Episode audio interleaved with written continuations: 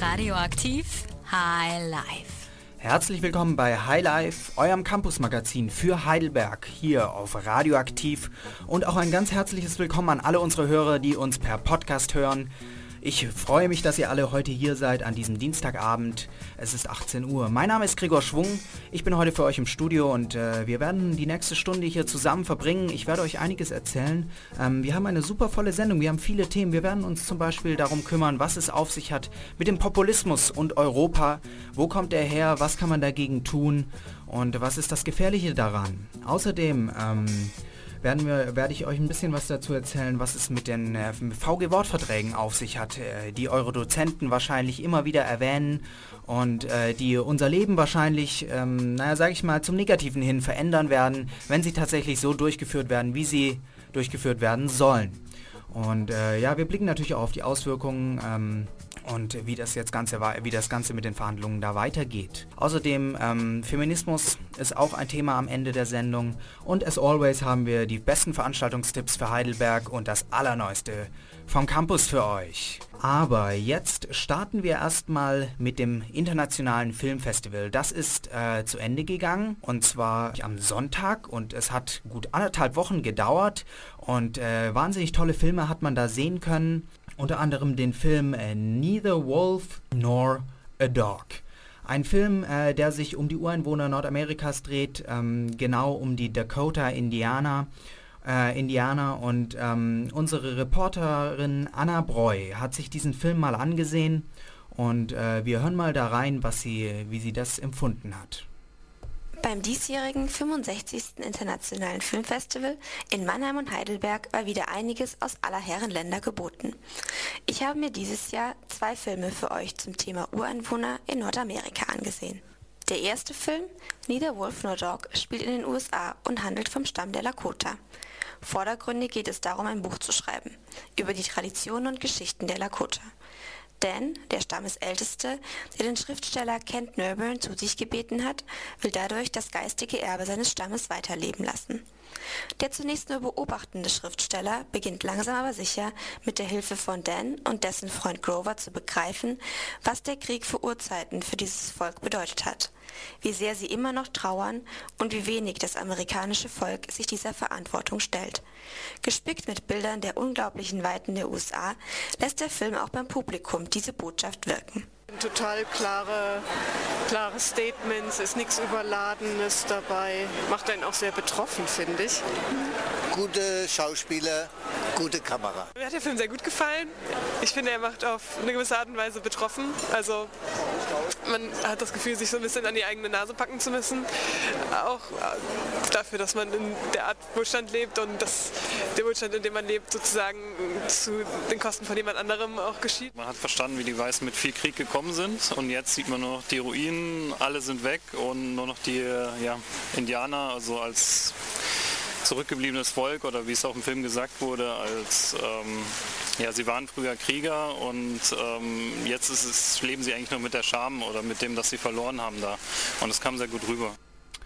Ja, das war Anna Breu mit einem Bericht über den äh, Film Neither Wolf Nor Dog bei dem Filmtöne Festival hier in Heidelberg. Und äh, passend dazu geht es jetzt erstmal zum ersten Song und zwar zu A Horse with No Name von America. Radioaktiv Funk dazwischen. So ist es, wir funken dazwischen. Ihr seid bei Highlife, eurem Campus-Magazin für Heidelberg am Dienstagabend. Ja, es ist, es ist Dienstagabend und es ist heute vor genau zwei Wochen ähm, war es, dass Donald Trump zum 45. Präsidenten der USA gewählt wurde. Und äh, ja, in weniger als zwei Wochen haben die Österreicher erneut die Wahl äh, zum Bundes des Bundespräsidenten. Und äh, ihr wisst, die Wahl äh, musste wiederholt werden, da Unregelmäßigkeiten bei der Briefwahl bemerkt wurden. Und äh, sowas darf natürlich nicht passieren, insbesondere da die Wahl äußerst knapp ausgegangen ist. Gewonnen hatte damals äh, der grüne Van der Bellen. Doch knapp dahinter lag der Rechtspopulist Norbert Hofer von der FPÖ. Und äh, jetzt muss diese Wahl wiederholt werden und ähm, auch in Frankreich wird bald gewählt und zwar am 23. April und äh, da gibt es dann wahrscheinlich auch eine Stichwahl, die findet am 7. Mai statt. Und ähm, auch hier hat die rechte Partei Front National um äh, Marine Le Pen gute Chancen. zumindest mal in die, also auf jeden Fall in die Stichwahl einzuziehen und möglicherweise den Élysée-Palast zu erobern. Ähm, ja, man liest der Tage viel über die Gründe des Erstarkens der Populisten, aber äh, man liest nichts über mögliche Lösungen. Was kann man dagegen tun? Äh, Niklas Hartmann hat ein Jahr lang hier in Heidelberg studiert und äh, studiert jetzt in München Kommunikationswissenschaften. Und er hat im Internet eine Kampagne gegen den Populismus gestartet und ich habe mich mit ihm mal unterhalten. Mir am Telefon ist Niklas Hartmann, der vor einer Woche, vor gut einer Woche eine Kampagne gegen Populismus und für Europa gegründet hat. Niklas, kannst du mal ein bisschen erzählen, ähm, worum es da genau geht? Ja, also bei der Kampagne geht es generell darum, dass man darauf aufmerksam macht, dass ähm, die Lösung, die Populisten anbieten, nicht die richtige sein kann also in meinem Kampagnentext hatte ich ja auch erwähnt, dass diese einfachen, zum Teil auch, also, oder oft auch demagogischen Lösungen nicht, nicht das Mittel sind, damit es auch den Leuten, die sich davon angesprochen fühlen, besser geht. Und wir wollen halt versuchen, versuchen damit aufmerksam zu machen, dass ähm, das halt nicht der richtige Weg sein kann und dass man den Leuten, die sich von diesen Populisten angesprochen fühlen, helfen muss und da die richtigen Wege auch finden muss. Und die Kampagne ist ja nicht nur auf Populismus ähm, ausgerichtet, sage ich mal, sondern auch auf ein bürgernahes Europa. Das heißt, wir wollen Reformen in der Europäischen Union umsetzen, die dazu führen, dass sich die Nationalstaaten nicht mehr so einen großen Einfluss haben, sondern dass die Europäische Union, das Europäische Parlament sich mehr ähm, an den Bürgern ausrichtet. Mhm. Ähm, und was hat dich jetzt konkret dazu gebracht, diese Kampagne zu starten? Ich meine, klar, man, man sieht die Populisten überall auf, Vor, äh, auf Vormarsch sozusagen, aber gab es ein konkretes Ereignis, wo du gesagt hast, jetzt reicht's, jetzt müssen wir was tun? Da, ich würde nicht sagen ein konkretes Ereignis, aber mehrere Schritte, die dazu geführt haben. Also erstmal die äh, Populisten, die wir aus Europa schon kennen, also mit dem Aufstieg der AfD. Es hat schon le leichten, ja, leichten Stoß dazu gegeben, dass ich mich näher damit beschäftigt habe. Aber wenn jetzt man auch in ganz Europa schaut, also Hofer, der jetzt in Österreich die Präsidentenwahl ist bald, der an die Macht kommen kann, der auch eine große Unterstützung der Bevölkerung genießt, aber auch Le Pen in Frankreich, wo ähm, bald auch, also nächstes Jahr die Wahlen sind. Das hat einen Anschluss gegeben. Aber der Punkt, wo man jetzt wirklich sagen kann, da hat es gereicht, jetzt muss das unternommen werden, war definitiv die Wahl von Trump. Weil ich hätte nicht damit gerechnet, dass er wirklich ähm, an die Macht kommt und dass er ähm, jetzt auch in Amerika, also eines der mächtigsten Ämter, das man weltweit haben kann, ähm, ja, sch schaltet und ähm, für Entscheidungen sorgt, die sich auf die ganze Welt auswirken können. Deshalb habe ich mir halt vorgenommen, mit anderen Kommilitonen auch, dass wir eine digitale Kampagne starten. Und bisher läuft es auch ganz gut. Also wir sind derzeit bei einer Reichweite von knapp 85.000 Menschen und die Kampagne geht noch bis zum 15. Januar. Also denke ich auch, dass es ähm, eine sehr erfolgreiche Kampagne werden wird. Und äh, was ist das Ziel der Kampagne? Also ihr wollt einfach Leute darauf aufmerksam machen, äh, dass es das Problem gibt oder habt ihr auch Lösungsvorschläge? Also mit der Kampagne werden wir erstmal versuchen, die Leute darauf aufmerksam zu machen und ähm, auch deutlich zu machen, dass die Europäische Union generell für die Menschen, für die Bürger gut ist, aber dass Reformen, ähm, Reformen umgesetzt werden müssen. Und das ist das generelle Ziel, erstmal Aufmerksamkeit zu erregen und auch Reformen im Bereich Europäische Union ähm, anzuregen, dass die Bürger mehr, äh, ja, mehr Möglichkeit haben, auch sich einzubringen und dass auch ähm, das Europäische Parlament mehr Macht erhält, was wir halt derzeit noch nicht sehen. Aber wir haben auch ähm, vor, ähm, weitere Kampagnen dann umzusetzen und ähm, wo dann auch mehr ähm, Handlungsmöglichkeiten und auch Reformvorschläge im Vordergrund stehen. Also wir wollen dann auch im März oder April eine Kampagne ähm, bezüglich Jugendarbeitslosigkeit machen, wo dann auch gezielt dann Forderungen und Möglichkeiten, wie man es verbessern kann, insgesamt ähm, im Vordergrund stehen. Und äh, richten sich die Forderungen dann ähm, direkt an die europäischen Institutionen oder eher erstmal an die deutschen oder an die Nationalstaaten generell? Also wer ist in der Pflicht, ähm, jetzt zu handeln? Ich würde sagen, es ist jeder in der Pflicht. Es fängt vom einfachen Bürger an, der ähm, mit der derzeitigen Europäischen Union unzufrieden ist. Es geht über die Leute, die in Führungspositionen sind im Europäischen Parlament, im Europäischen Rat, als auch der Europäischen Kommission. Es geht an, es richtet sich an wirklich jeden, weil nur wenn er gemeinsam stark handelt und sich auch für eine bessere Lösung einsetzt, wird die auch umgesetzt werden. Und wenn viele Bürger, das muss man ja leider sagen, sind da generell apathisch gegenüber und versuchen ähm, auch nicht ähm, was zu verbessern. Das verstehe ich auch zum Teil. Wenn man einen Job hat, sehr viel arbeitet, dass man auch nicht mehr die Zeit hat, sich mit Politik zu beschäftigen. Aber es hängt wirklich von jedem ab, dass äh, jeder da äh, Möglichkeiten ergreift, sich zu beteiligen und auch ähm, die Europäische Union zum Besseren zu gestalten. Und ähm, also ihr fordert ganz klar oder du forderst eine, eine Europäische Union, aber unter anderen Bedingungen. Ähm, du hast vorhin schon angesprochen, ähm, es sollte mehr Macht an das Europäische Parlament geben. Ähm, was sind denn noch Forderungen, wie sich die Europäische Union verändern soll, damit es mehr eine Union für die Bürger wird? Also wir müssen ja erstmal heutzutage sehen, dass die Europäische Union ja aus ganz verschiedenen Institutionen besteht. Also wir haben den Europäischen Rat, wir haben den Rat der Europäischen Union, wir haben die Europäische Kommission und wir haben auch das Europäische Parlament. Und das Europäische Parlament, also wo die Bürger eigentlich den, den größten Anteil haben, wo sie noch Einfluss nehmen kann, hat nur bedingt also die Möglichkeit auf Einfluss zu nehmen, sei es auf Gesetzesinitiativen, die beschlossen werden. In vielen Bereichen besteht dafür die Abgeordneten im Europäischen Parlament noch gar nicht die Möglichkeit, ähm, Einfluss zu nehmen. Das betrifft beispielsweise die Außen- und Sicherheitspolitik.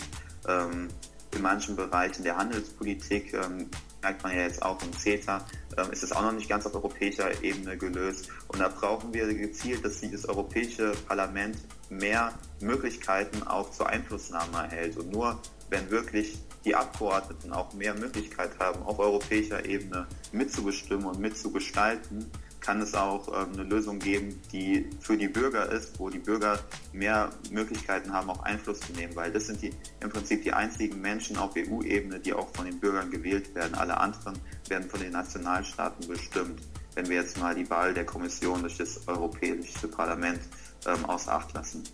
Mhm. Aber ähm, wenn man jetzt äh, die Außen- und Sicherheitspolitik betrachtet, die liegt ja fast vollständig in den Händen der Nationalstaaten. Ähm, das heißt, ihr fordert praktisch ähm, einen Souveränitätstransfer auf, auf solchen Gebieten, die noch nicht auf europäischer Ebene behandelt werden, auf europäischer Ebene eben. Man muss, man muss ja auch realistisch sein, in welchen Bereichen es überhaupt möglich ist, aus der derzeitigen Situation ähm, Möglichkeiten zu entwickeln, die auch auf EU-Ebene behandelt werden können. Das muss, das muss nicht sein, dass jetzt alles verlagert wird. Es kann auch sein, dass man einfach darüber diskutiert und auch Möglichkeiten, Foren findet, wo sich ähm, europäische Abgeordnete mit den nationalen Abgeordneten austauschen. Das heißt nicht, dass man alles verlagern muss, auf keinen Fall. Aber es das heißt, dass man in Fällen, wo es wirklich notwendig ist, dass man auf europäischer Ebene Lösungen findet, wie wir es jetzt zum Beispiel im Grenzschutz sehen, ähm, weil in dem Fall macht es einfach keinen Sinn mehr, wenn ein gemeinsamer Binnenmarkt hat, ähm, es keine Zölle mehr gibt, dass es noch einen Grenzschutz auf nationalstaatlicher Ebene gibt, dass man da Lösungen suchen muss, die auch wirklich darauf beruhen, dass, ähm, ja, dass, jeder, ähm, dass jeder Nationalstaat ähm, auf europäischer Ebene seine Interessen durchsetzen kann und dass man nicht in diese nationalstaatlichen Egoismen zurückverfällt.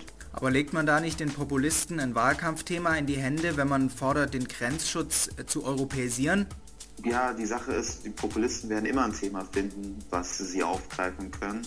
Die Sache ist aber auch, die Bürger werden ja langfristig sehen, wenn man was umsetzt, dass es auch in ihrem Vorteil ist. Natürlich muss man auch schauen, dass man es den Bürgern klarer macht. Und das ist auch ein großes Problem, das wir derzeit haben, dass, die, dass vom Europäischen Parlament, von den europäischen Institutionen nicht richtig gegenüber dem Bürger kommuniziert wird, dass da keine Möglichkeiten bestehen, dass viele Bürger auch nicht verstehen, wie ähm, Gesetzesprozess, wie die Prozesse in, in der Europäischen Union genau ablaufen. Das heißt, die Kommunikation muss auf jeden Fall verbessert werden. Das ist wirklich ein Punkt, der auf jeden Fall umgesetzt werden muss, dass man da eine bessere Kommunikation zwischen europäischen Institutionen und dem Bürger schafft. Wenn man besser kommuniziert, kann man den Bürgern auch klar machen, warum das notwendig ist. Und dann kann man auch die Strategie, ähm, die Populisten wie Le Hofer und Petri haben, ähm, abändern und dafür sorgen, dass die nicht mehr aufgeht. Wie könnte man das erreichen, also dass die europäischen Institutionen besser kommunizieren? Man bräuchte ja praktisch eine europäische Öffentlichkeit. Wie könnte man das erreichen? Durch europäische Medien oder hast du da einen Vorschlag, wie man das machen könnte? Ich studiere auch Kommunikationswissenschaften und in einem meiner Seminare beschäftigen wir uns auch mit politischer Kommunikation und wenn wir uns jetzt mal europäische Medien anschauen, ähm, das wurde jetzt schon teilweise von manchen Medien versucht, aber die haben noch ähm, wenige Einflussmöglichkeiten oder sind auch gescheitert, einfach aufgrund der Tatsache, dass sie nicht alle Bürger ansprechen können, weil sie nur in manchen Sprachen verfügbar sind, Deutsch, Französisch, Englisch. Und dann fällt natürlich auch ein großer Teil der Bevölkerung schon raus. Was man machen müsste, ist, dass man einfach versucht, über die sozialen Netzwerke wie Facebook oder Twitter mehr die Leute zu erreichen. Weil wenn wir uns jetzt mal die Twitter-Accounts oder auch Facebook-Accounts von den Leuten anschauen, wird einfach deutlich, dass ähm, viele ähm, auch nicht, ähm, viele auch noch nicht ähm, den europäischen Institutionen oder Accounts folgen. Man müsste da gezielt versuchen, den Bürger auch mehr anzusprechen. Oder auch wenn wir uns die Webseite ähm, mal anschauen, die ist gar nicht bürgerfreundlich gestaltet, dass man sich da mehr informiert müsste. Man müsste da auch versuchen, den Prozess so umzugestalten, dass der Bürger mehr Beteiligungsmöglichkeiten hat, dass er auch was kommentieren kann. Und derzeit werden nur Artikel gepostet, dass man eine Stellungnahme verfasst, alles der Bürger das kommentieren kann oder Petitionen verfassen kann. Das wissen viele Leute auch nicht und da müsste man darauf aufmerksam machen und das ist ein wichtiger Punkt, dass man mehr Aufmerksamkeit erreicht und dass man da auch Kampagnen gestaltet, wie jetzt auch die ich beispielsweise mache, nur jetzt im Rahmen von der Europäischen Union, dass die Europäische Union so eine Kampagne macht und dann auch gezielt darauf aufmerksam macht weil diese, ähm, das Problem ist generell, dass die Leute zu uninformiert sind, dass sie nicht genau wissen, wie es abläuft. Das ist das Problem.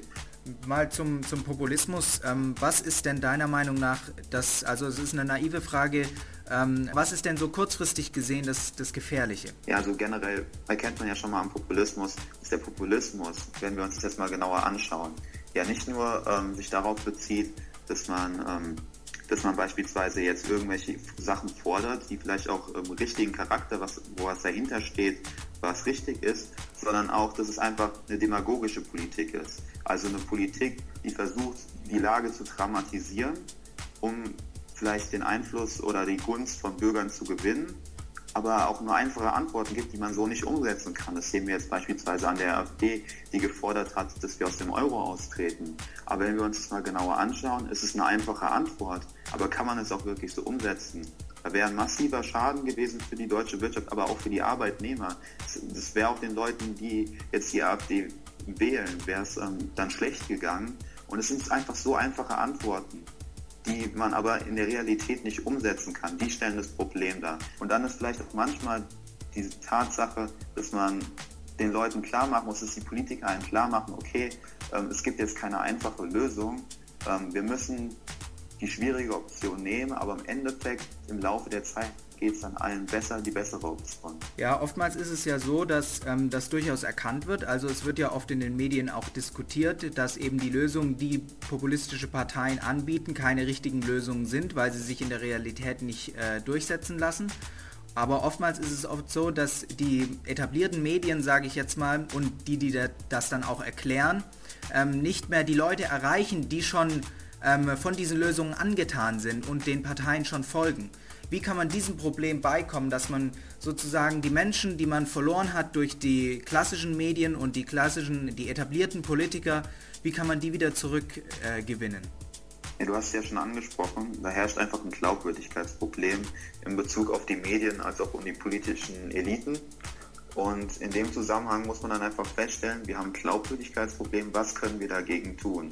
Und wenn die Leute wenn man dann länger auf den Weg antritt, dass man die Sorgen der Bevölkerung oder der Teile, die sich davon angesprochen, auch wieder ernst nimmt, dass man sagt, okay, Globalisierung ist generell für uns gut, aber es steht nicht außer Frage, dass es manchen Bevölkerungsgruppen danach schlechter geht. Wie können wir die unterstützen? Welche Maßnahmen können wir ergreifen, damit es denen besser geht?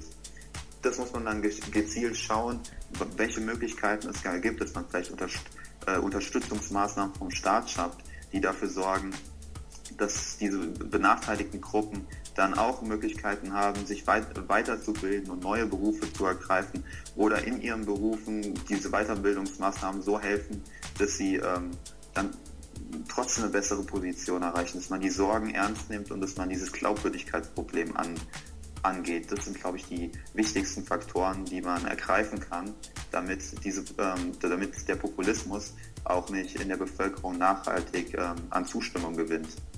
Das heißt, es haben hauptsächlich mal hat praktisch die Politik versagt, indem sie es versäumt hat, die Verlierer der Globalisierung nicht äh, sozusagen zu kompensieren, also den Verlust auszugleichen. Ich würde sagen, dass man generell, es gibt so viele Krisenherde auf der Welt, und so viele Probleme, dass man ähm, auf manche Bevölkerungsgruppen ähm, eher zugegangen ist als andere und dass man jetzt Lösungen finden muss. Weil der Populismus ist meiner Meinung nach auch ähm, ein Zeichen, ein Anzeichen, ein Symptom, dass irgendwas in der Gesellschaft falsch läuft.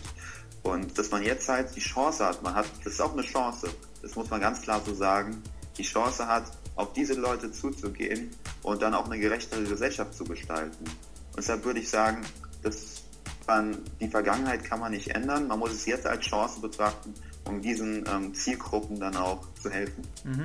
Ähm, also deine Kampagne setzt sich jetzt dafür ein, das äh, sozusagen zu ändern. Ähm, dein Leitspruch ist, ich glaube, es war, lasst Le Pen, Hofer und Petri nicht die Zukunft von Europa bestimmen. Wie, jetzt mal ganz pessimistisch gefragt, wie würde denn so eine Zukunft aussehen, wenn diese drei Menschen sie bestimmen würden? Ich würde sagen, das ist eine Zukunft wäre mit nationaler Abschottung.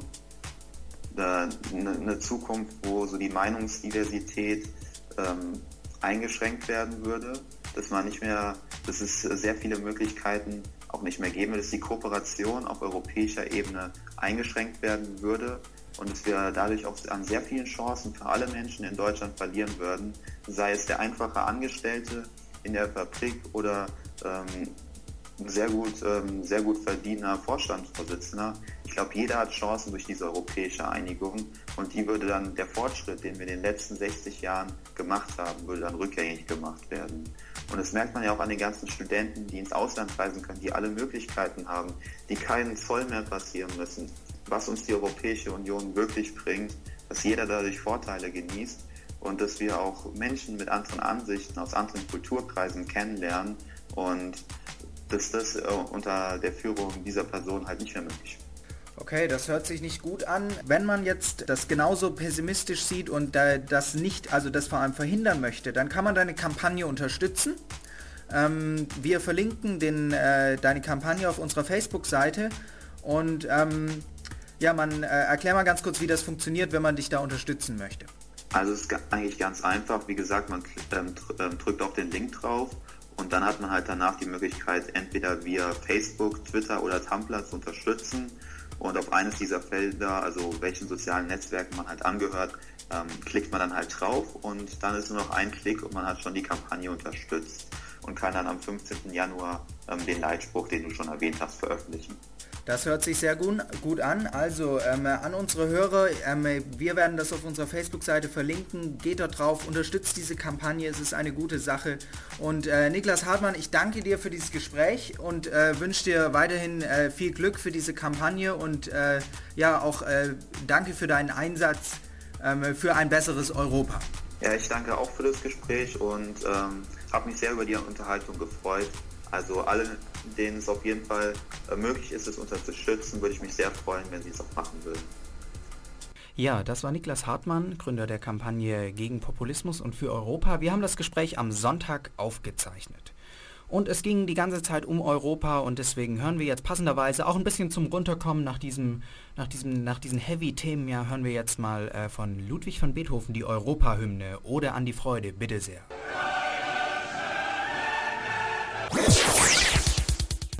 Radioaktiv High Life. Campus aktuell. Stura sucht neuen Vorsitz. PH eröffnet Verfahren zur Verteilung der Qualitätssicherungsmittel. Studierende erstellen regionale Lehrmaterialien zur NS-Zeit. Der Studierendenrat der Universität Heidelberg ist auf der Suche nach neuen Vorsitzenden. Luisa Erdmann und Pietro Virgiani, die den Vorsitz in der vergangenen Legislaturperiode innehatten, treten nicht wieder zur Wahl an. Damit ist der Platz für neue Kräfte frei. Ein erstes Informationstreffen zum Thema fand am heutigen Dienstag statt. Interessierte werden gebeten, sich beim Stura zu melden. Das Studierendenparlament der Pädagogischen Hochschule hat das Verfahren eröffnet, mit dem die Verwendung der Qualitätssicherungsmittel gefunden werden soll. Studierende der Hochschule haben demnach ab sofort wieder die Möglichkeit, Anträge auf Gelder zu stellen, mit denen sich die Qualität im Bereich des Studiums verbessern soll. Insgesamt stehen ein Betrag von über 280.000 Euro zur Verfügung. Anträge müssen bis zum 14. Dezember eingebracht werden. Der neu gegründete, studentisch organisierte Verein Lupe erstellt regionale Lehrmaterialien zur NS-Zeit. Im Interesse des Vereins steht, historische Themen regional zu erforschen und für die Vermittlungsarbeit in Heidelberg aufzuarbeiten. Themen wie Verfolgung und erlebtes Unrecht sollen so direkter zugänglich und nachvollziehbar gemacht werden.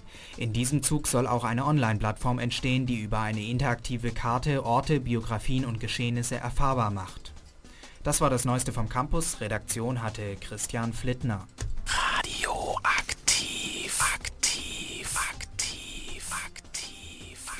Ja, ihr seid hier genau richtig bei Highlife, eurem Campusmagazin für Heidelberg. Ihr erfahrt hier alles, äh, was ihr missen müsst über euer Leben als Student in dieser wunderschönen Stadt. In Zeiten äh, von Google Docs, Cloud-Diensten und sich ständig aktualisierender Infos, ja, überlegt man sich oft, welche Dokumente man überhaupt noch ausdruckt vom PC und welche ähm, es nicht mehr wert sind. Doch ausgerechnet jetzt, wo an den Hochschulen auch die große Digitalisierung ausgerufen wird, ähm, könnten eure Ordner in, den, in euren Taschen wieder dicker werden. Grund ist ein Rahmenvertrag der Hochschulen mit der VG Wort, der 2017 in Kraft treten soll und äh, der sich jetzt halt komplett ums Urheberrecht dreht. Worum geht's? Gegenstand der Diskussion ähm, ist die Nutzung digitalisierter Texte in Vorlesungen und Seminaren. Äh, deren Nutzung wird von Paragraph 52a des Urheberrechts geregelt. Um Lehrtexte auf Online-Plattformen wie bei uns zum Beispiel Moodle zugänglich zu machen, zahlten die Unis bisher einen Pauschalbetrag an die Verwertungsgesellschaft VG Wort. Äh, das ist ein Zusammenschluss von Autoren und Verlagen. Ein Gerichtsurteil aus dem Jahr 2013 besagt jetzt aber, dass die Dozenten die Texte zukünftig einzeln an die VG Wort melden müssen. In Reaktion darauf haben die, äh, hat die Kultusministerkonferenz und die VG Wort einen Rahmenvertrag ausgearbeitet, nachdem die neue Praxis ab 2017 verpflichtend wird. Ähm, wie sieht das jetzt konkret aus? Der Beitrag wird ähm, der Beitrag wird für einen verwendeten Text äh, ja der Beitrag für einen verwendeten Text wird errechnet aus der Seitenzahl und der Anzahl der Veranstaltungsteilnehmer. Äh, sofern noch keine digitale Ausgabe der Texte in der Bibliothek vorhanden ist, müssen die Dozenten die Nutzung mit einem Computerprogramm erstmal erfassen. Im Schnitt benötigt man äh, pro Text dafür vier Minuten. Das neue Meldesystem ist äh, schon in einem Pilotprojekt der Uni Osnabrück getestet worden. Äh, die digital bereitgestellten Texte sind dort im Ergebnis auf etwa ein Viertel der ursprünglichen Menge gesunken. Äh, was sind jetzt hier bei diesem Streit die unterschiedlichen Positionen? Die VG Wort besteht auf, auf, auf die neue Abrechnungsmethode, um, den sinkenden, um diesen sinkenden Lehrbuchverkäufen entgegenzuwirken. Außerdem argumentieren die, dass die Vergütung so zielgerichteter an diejenigen Autoren ausgeschüttet werden können, deren Werke tatsächlich verwendet wurden. In, auf, in äh, Bezug auf das Pilotprojekt äh, weist, die, weist sie auf Verbesserungen in der Handhabbarkeit hin, die seitdem getroffen wurden. Gegenwind kommt natürlich von den verschiedenen Landesrektorenkonferenzen. Die Dozenten halten den Zeitaufwand für zu groß, außerdem ist nicht immer klar, welche Texte unter dem neuen Rahmenvertrag fallen. Deshalb haben einige Landesrektorenkonferenzen, darunter auch die von Baden-Württemberg, beschlossen, den Rahmenvertrag nicht beizutreten. Und ja, welche Folgen könnte das jetzt haben? Ähm, da sich so viele Landesrektorenkonferenzen gegen die Neuregelung stellen, sind weitere Gespräche möglicherweise sogar Nachverhandlungen mit der VG Wort denkbar. Kurzfristig könnte die Beschaffung der Seminartexte ähm, wieder stärker in die Verantwortung der Studenten fallen, ähm, die, sich ihre, die sich ihre Literaturliste selbst zusammensuchen und kopieren müssen. Langfristig können Universitäten ihre Wissenschaftler noch stärker dazu drängen, ihre Forschungsergebnisse im Rahmen von Open Access zu veröffentlichen. Also insgesamt ähm, eine ziemlich negative Entwicklung. Ähm, also es wird deutlich unbequemer das Studieren. Ähm, die Politik erleichtert uns diese Sache nicht. Ähm, ja, das ist sehr schade. Ich weiß nicht, was ich machen soll. Soll ich lachen? Soll ich weinen? Soll ich tanzen? Das ist äh, übrigens der Titel ähm, des neuen Songs des Schauspielers Matthias Schweighöfer. Ich wusste gar nicht, dass er singt, aber er singt jetzt. Sein Song heißt Lachen, Weinen, Tanzen und äh, den hören wir uns jetzt mal an. Radioaktiv, aktiv, aktiv, aktiv, aktiv. Ja, herzlich willkommen hier bei Radioaktiv High Life, eurem Campus-Magazin für Heidelberg. Ja, wir hatten schon am Anfang der Sendung einen kleinen Bericht vom Internationalen Filmfestival in Heidelberg, Filmtöne. Und ähm, damit machen wir jetzt weiter. Unsere Reporterin Anna war nicht nur äh, in einem Film, nein, sie war in zwei Filmen. Und äh, der zweite Film heißt Igaluit und äh, handelt von Inuit in äh, Kanada. Und äh, wir hören mal rein, wie sie diesen Film empfunden hat. Der zweite Film, Iqaluit, war dagegen weniger bunt und weniger hoffnungsvoll. In der Hauptstadt von Nunavut in Kanada, wo es auch im Sommer praktisch nicht warm und hell wird, wird der Arbeiter einer Ölplattform getötet. Ein Unfall und dennoch ein Drama. Die Dreisprachigkeit Englisch, Französisch und Inuktitut zeigt schon die tief verwurzelten Verständigungsschwierigkeiten dieses Landes auf. Daneben wird in diesem Film Trostlosigkeit vermittelt. Alkohol und Handarbeit könnte als Credo des Films gesehen werden. Auch hier wird das Land gezeigt, das sich mit seinen rauen und kargen Weiten in die Stimmung des Films einreiht. Von Tradition und Weisheit ist hier außer dem Essen von rohem Fleisch wenig zu sehen. Doch auch hier schwingt die Kritik an Kanada mit, das im Jahre 1996 die letzte sogenannte Residential School geschlossen hat. Die verlorene Generation werden diese Kinder genannt. Sie durften ihre Sprache nicht sprechen und haben nie die Traditionen ihres Volkes wirklich kennengelernt. Es wird kaum gesprochen im Film Iqaluit und auch sonst scheint die Welt entschleunigt. Darunter immer der resignierte Vorwurf an den weißen Mann, erst nehmt ihr uns das Land und jetzt auch die Frauen. Ob diese Hoffnungslosigkeit und Resignation aber einer Nation von Ureinwohnern gerecht wird, bezweifelt auch das Publikum. Also der Film, der war ziemlich trostlos und auch melancholisch, also von der Aussage her jetzt nicht so wirklich ergiebig. Es war eher so die, ja, die Darstellung des Landes, wie es halt eben ist und äh, ja, trostlos. Also der Film hat vor allem durch die Bilder gesprochen und die Sprache ist eh schon wenig gewesen und man, man hat den Film eigentlich fast durch die Bilder verstanden, durch die, es war sehr, sehr eindrücklich und allein die Kameraführung hat aus meiner Sicht was rübergebracht von den Inuit, von dieser Ruhe, die von dem Menschen ausgegangen ist. Man hat den Film mehr übers Sehen als übers Hören verstanden, was bei Filmen ja so sein sollte. Radioaktiv. Punkt dazwischen. Ja, das war Anna Breu mit ihrem Bericht vom Filmfestival. Und äh, dazu passend gibt es jetzt ein bisschen Musik und zwar von dem englischen Singer-Songwriter Ed Harcourt mit seinem Song Rain on the Pretty Ones. Dein Campus, dein Radio, deine Stadt. Ja, hier bei Highlife. Wir sprechen jetzt noch über ein Thema, äh, was auch sehr ernst ist. Ähm, oder was eine sehr ernste Facette hat, und zwar äh, Feminismus. Was ist das eigentlich? Ähm, es gibt in Heidelberg äh, den Verein oder die, äh, den Zusammenschluss äh, von verschiedenen Studenten äh, Perspektive Feminismus. Und unsere Reporterin Anna Breu hat sich mal mit der, mit der Gründerin ähm, Hanna unterhalten. Und da schauen wir mal, was sie da erfahren hat. Ich habe mich heute mal mit Hanna getroffen von Perspektive Feminismus. Die Plakate hängen ja schon in ganz Heidelberg. Fangen wir mal mit der einfachsten Frage an. Was ist Perspektive Feminismus und was wollt ihr?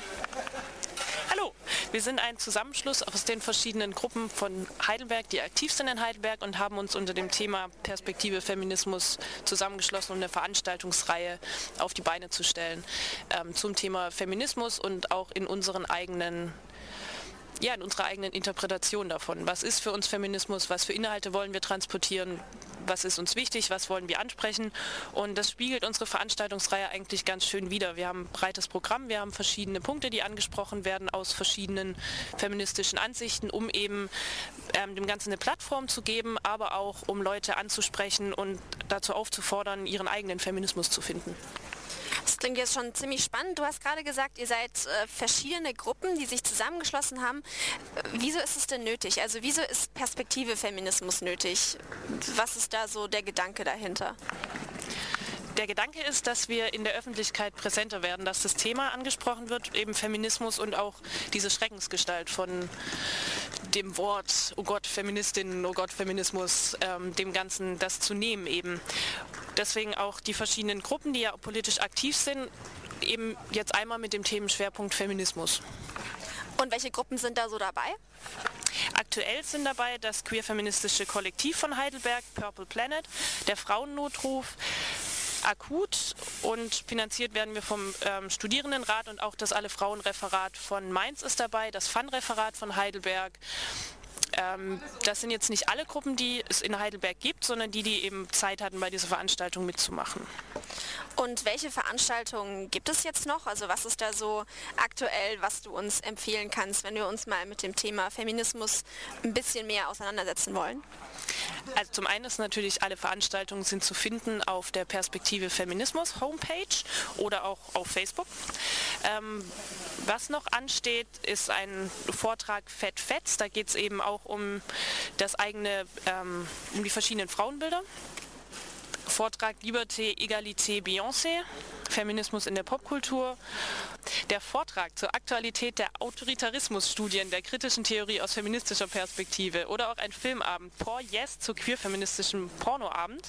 Por Yes ist auch nicht eine Neuerfindung von den Veranstalterinnen, sondern ähm, auch zu finden im Internet zu auf eurer äh, Suchseite eurer Wahl, nämlich eine Bewegung zu feministischem Porno oder auch queerfeministischem Porno, der sich eben absetzt von dem normalen. Dann haben wir auch noch einen Workshop zur Stigmatisierung und ähm, eine Party und eine Demo. Das klingt alles ganz wunderbar. Und du hast ja schon gesagt, Termine findet ihr auf der Homepage www.perspektivefeminismus2016.wordpress.com. Und ich würde sagen, vorbeischauen lohnt sich auf jeden Fall. Dann vielen Dank und euch noch ein gutes weiteres Gelingen. Dankeschön. Radioaktiv. Funkt dazwischen. Ja, und passend dazu gibt es natürlich jetzt äh, von der Feministin Beyoncé den Song Single Ladies.